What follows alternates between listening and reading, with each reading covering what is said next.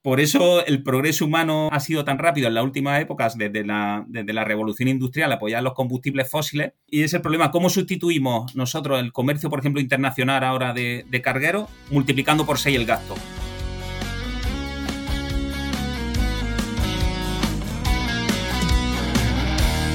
En algún lugar de un gran país. Muy buenas a todo el mundo, soy Adrián Susudio y esto es Charlando con Libros. Hoy vamos a hablar del el famoso libro de Bill Gates, Cómo evitar un desastre climático, y vamos a hablar de muchas cosas, entre otras, de los pasos que propone Gates para solucionarlo, también de algunos proyectos muy locos y de los transportes que más contaminan en el mundo. Lo vamos a hacer junto a Francisco del Club Lindy. ¿Qué tal, Francisco? Bienvenido. ¿Qué tal, Adrián? Un auténtico placer poder disfrutar contigo del podcast y comentar a, a Gates y el desastre climático. ¿Qué te pareció el libro? Me ha gustado en el sentido de que pone un buen plan para intentar evitar el desastre climático. Para los no iniciados le da una serie de tips y datos que son realmente importantes y también me ha gustado porque hay zonas grises que no nos descubre y que nos hará pensar cómo poder evitar esto o hacia dónde vamos y qué queremos hacer. A mí en su momento me gustó, pero luego con el tiempo cada vez como que me ha gustado menos y, lo voy a justificar. Me leí el, libro de Pensar en Sistemas, que ya lo tratamos aquí, y entonces me di cuenta de que este libro de Bill Gates se pasa de reduccionista, ¿sabes? O sea, lo, ve todo el problema enfocado de, desde solo hay que solucionarlo. Él dice que hay que reducir el CO2, ¿no? El objetivo en 2050 es que cero emisiones de CO2.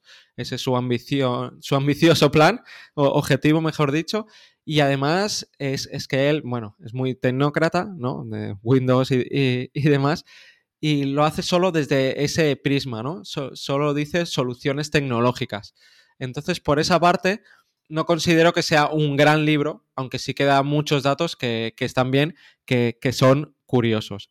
Incluso no se plantea ¿no? El, el, desastre climático, no, no, da una introducción, ya de inicio, pues, pues te dice que em, emitimos 51 mil millones de dióxido de carbono y que hay que reducirlo. Punto. O sea, no, no, te, no, te, dice nada más. Eso es lo que hay que hacer y entonces te, te empieza ya a, a, dar datos, ¿no? Por ejemplo, que mueren cada año más personas por contaminación de, de carbón que todas las personas muertas en las catástrofes nucleares juntas, porque recordemos que Bill Gates pues está, lleva muchos años investigando la energía nuclear, porque él cree que es muy importante y, y que es el, el futuro, ¿no?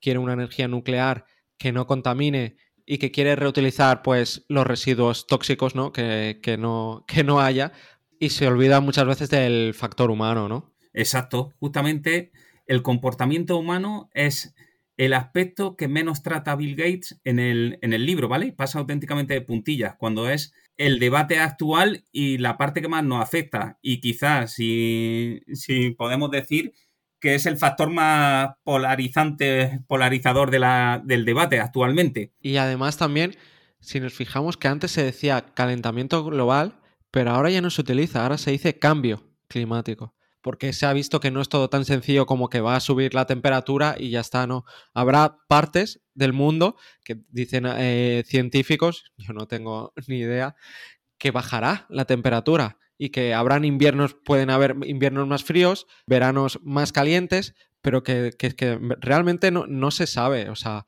y el que lo diga que lo, que lo sabe o que dice que de aquí 20 o 30 años va a pasar esto, esto, esto, pues no, puede pasar, son probabilidades. Volvemos a hablar de sistemas complejos. A lo mejor puede pasar que sea incluso antes, es algo exponencial. Pero bueno, volviendo un poco más al libro, Bill Gates dice, los gases nocivos, el porcentaje que emitimos al mundo, ¿no? Y la principal es la fabricación. O sea, con lo que más se contamina es con el cemento, con el acero, con el plástico, es un 31%. Luego, el 27% de generar electricidad. Luego el 19%, la agricultura, la ganadería. Transporte, el 16%. Y si ya nos vamos a la calefacción y aire acondicionado, un 7% sobre los gases nocivos mundiales. Y lo que más me chocó cuando lo leí fue lo de la fabricación, ¿no? Que es un 31%. Exacto, Adrián. Ese es quizá uno de los datos clave o más llamativos. Cuando hablamos de la fabricación, sobre todo el tema del cemento, estamos hablando, hace una comparación de que China en los 16 primeros años del siglo XXI ha consumido más cemento que Estados Unidos durante el siglo XX. ¿Vale? Pasada. O sea, nos puede, nos puede dar, digamos, una visión de la magnitud de lo que pueden ser los efectos sobre el cambio climático, de lo que es el desarrollo económico. Y la contaminación por cápita, no hay que olvidarse, ¿no? Porque dices, la, lo que contamina pues los estadounidenses, cada persona es que es el triple de lo que contamina pues un chino. O si lo comparas con un indio, pues ya ni te cuento. Claro, entonces también ha- hay que ver eso y, y- y no, y no decir o echar las culpas a, a- a un país o a- no, no, o sea, no estamos diciendo eso para nada, o sea, no, no, no hay que ser tan reduccionista de, de nuevo ni, ni caer en etiquetas ni, ni en buscar un culpable porque esto llevamos muchos años así y los chinos hace cuatro días que, que han descubierto pues el capitalismo, ¿no? Y, y la buena vida. Una de las tesis importantes del libro de Gates es que no quiere dejar de que, de que el mundo consuma, ¿vale? Y progrese.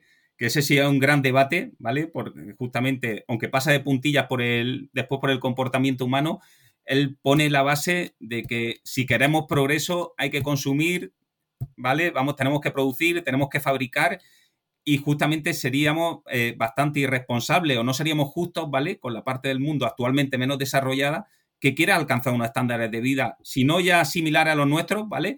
O por lo menos que tengan cierta convergencia. Y ese sí es uno de los puntos fuertes de Gates. Al final dice, oye, todos queremos comer carne, todos queremos desplazarnos en un vehículo, todos queremos tener calefacción, ¿vale? Cuando sea el invierno. Y en Kenia querrán tener aire acondicionado, ¿vale? Para pasar, a lo mejor no solo el verano, sino durante 10 meses. Y también, no digamos que no es una posición radical, porque yo creo que está bastante defendida en el mundo actual, tanto políticamente como científicamente, pero a nivel de ciudadano, la energía nuclear, ¿vale? Para Gates es un punto clave. Lo verás sobre todo cuando dices, oye, nosotros vamos a seguir progresando en energías renovables, pero el problema es la intermitencia, y la intermitencia solo lo podemos hacer con una energía, podemos sustituirla con una energía limpia y que no dependa del almacenamiento, y esa es la nuclear. Inclusive Adrián tiene, tiene dinero metido en la nuclear, ¿vale? Que quizá ahí tenemos un poco el conflicto de interés leyendo el libro. Los que somos un poco de la generación de los 80, ¿vale? Veníamos muy condicionados de, oye, la energía nuclear, mucha protesta contra ella. Y cuando lees más a fondo, ve a personajes como, como Gates apostar por ella, cambia la opinión, ¿eh? Y también creo que estos libros están para ese paradigma, para intentar cambiarlo. Porque, bueno, ahora, ahora se ha visto, ahora de pronto quieren, en Europa se quiere volver a, a la energía nuclear, ¿no? Para no depender de, del gas y geoestrategia al final. Ahora de pronto eh, los alemanes se han dado cuenta, ¿no? De, ese fallo que, que hicieron y, por primera vez de, desde hace mucho tiempo están pidiendo eh, plantas nucleares cuando cerraron todas. También otros datos, habla de los fertilizantes sintéticos que en su momento pues eh, salvaron la vida a millones de personas porque iba a haber una gran hambruna. Pero ¿qué pasa? Que también están ahora ayudando al cambio climático. Representan el 2% anual. También habla de los animales y su consumo de calorías, ¿no? Y entonces nos da datos. Dice que las gallinas consumen el doble de calorías de las que aportan, los cerdos el triple y, las vacas seis veces más. Es decir, de lo que comen, luego uh, tienen que comer seis veces para darnos las calorías. O si quieres, Francisco, comentar los estudios ¿no? que dice Bill Gates de, geoingeniería, que son un poco locos. Hay un. La, geoingeniería hay diversas formas, ¿vale? Puede ser la propia plantar árboles, ¿vale? Puede ser geoingeniería, ¿vale? Directamente, aunque sea muy utilizada. Pero hay soluciones, ¿vale? que podemos, Gates las pone como un plan B, de que pueda haber un cisne negro y resulta que tengamos que enfriar la Tierra. ¿Qué, ¿En qué consiste la geoingeniería? Son técnicas para enfriar de una manera muy rápida el planeta. Llego con un avión, esparzo unas partículas, ¿vale? Y lo que consigo es que llegue menos luz a la Tierra, ¿vale? Reducir un 1% eh, la luz solar que recibimos. Exacto. Y enfriaríamos pues, en cuestión de, de, de, de un tiempo muy reducido. ¿Cuál es el problema que tienes ahí? Bueno, y hablando del coste, el coste, Bill Gates habla de 10 mil millones, ¿vale? De dólares, pero inclusive hay unas técnicas más agresivas, ¿vale? Que no comenta Gates, que se pueden cuantificar hasta en 700 millones de dólares. Ya sabemos que lo barato sale caro, ¿vale? En estas cosas. Pero bueno, hablamos que hay un rango, hay una solución. ¿Cuál es el problema? que no sabemos los efectos secundarios que pueda tener eso sobre el planeta. Directamente, Gates es un poco más conservador y habla de un plan B ante una posible hecatombe, ¿vale? Un momento. Y digamos, hay geólogos que apuestan como una solución eh, ya directamente. ¿Cuál tienes el problema? ¿Quién regula eso también a nivel político? Porque justamente una de, las cosas que habla Gates es, oye, hacemos esto y nos quitamos todas las regulaciones que existen, ¿vale?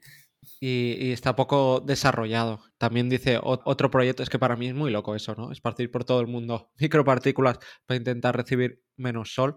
O también dice generar unas nubes que reflecten un 10% más la luz del sol gracias a un aerosol de sal.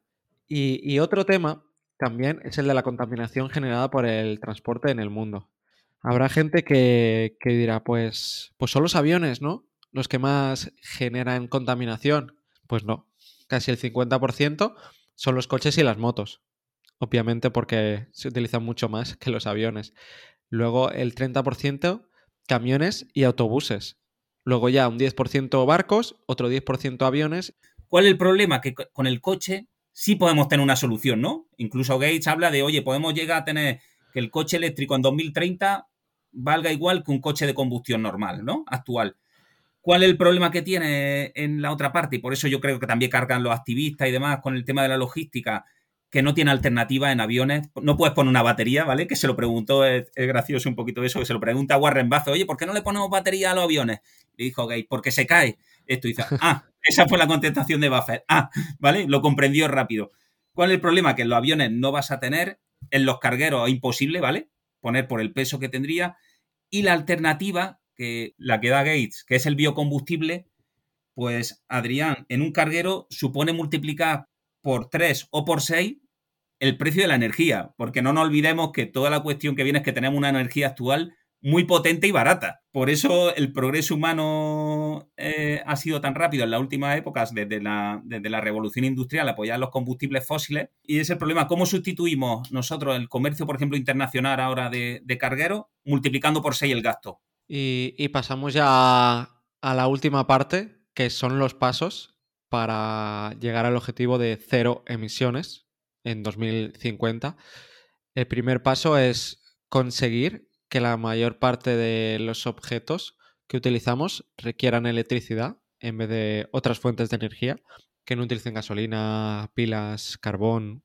El segundo paso es obtener esa electricidad descarbonizada es decir, de fuentes renovables y de energía nuclear mejorada. El tercer paso es absorber el resto de emisiones que ya hemos emitido y que se van a tener que seguir emitiendo. El cuarto paso es ser más eficientes en el uso de materiales. Por eso, Bill Gates dice que lo más importante es la innovación y que va a ser vital en las próximas décadas. Y no quería acabar aquí sin preguntarte, Francisco, un tema diferente, y es que quiero que me recomiendes un libro. Si tuviera que preguntar solo un libro para que la gente se lea. Voy a tirar de muy personal, ¿vale? Es un tema que me gusta mucho, pero yo recomendaría El espejo del mar de Joseph Conrad, un tema marítimo. Cuenta la aventura, ¿vale? Al final son los libros que enganchan directamente y piensa en un marino mercante de finales del siglo XIX, cuando el mundo se descubre, ¿vale? Empiezan los combustibles fósiles y piensa la soledad y cómo te enfrentas a la naturaleza, a tus pensamientos, ¿vale? En un mundo nuevo. Para mí es una auténtica delicia, te pierdes en los términos y esa es quizás una de las grandes ventajas ¿vale? De la, de la literatura también, no conocerlo todo, pero yo creo que te encuentras a ti mismo y es una lectura espectacular. Pues muchas gracias, Francisco. Y bueno, esperamos vuestros comentarios porque este tema puede dar, generar un gran debate, tanto en iBox como en el grupo de Telegram. Y hasta la próxima. Un placer.